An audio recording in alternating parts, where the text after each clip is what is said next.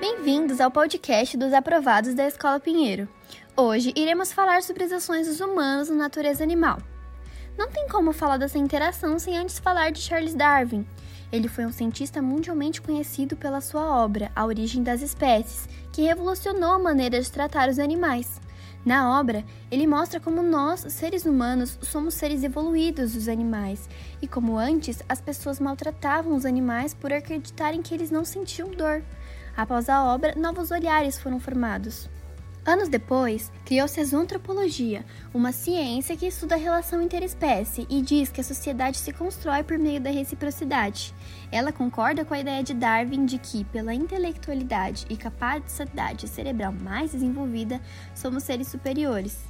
Há também a bioética animal, que estuda essa relação com o propósito de investigar se ela se dá de forma benéfica para ambos os lados.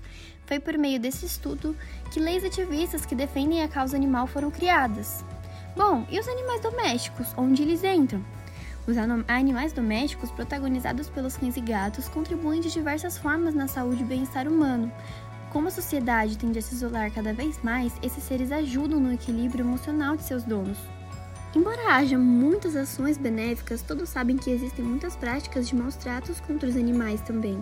Hoje vamos falar um pouco sobre seis delas que envolvem o entretenimento humano acerca da tortura animal.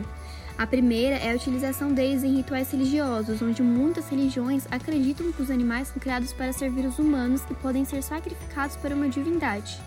A segunda é nos rodeios, touradas e vaquejadas, onde as pessoas montam em animais e amarram cordas neles para gerar pulos e contrações, onde eles sentem uma constante dor até o final do show.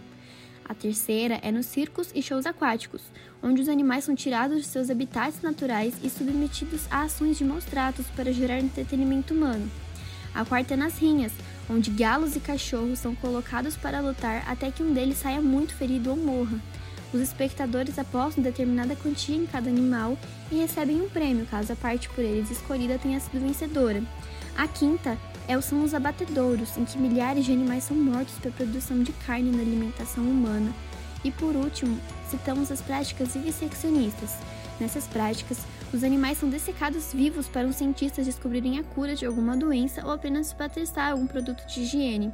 Pode-se perceber que a vida desses animais na sociedade atual não tem nenhuma importância, pois, caso contrário, não se ouve realizar algum tipo de entretenimento com uma cobaia humana. Precisamos mudar essa visão egocêntrica que está enraizada em nós. Precisamos e devemos mudar. Obrigada aos ouvintes e até a próxima!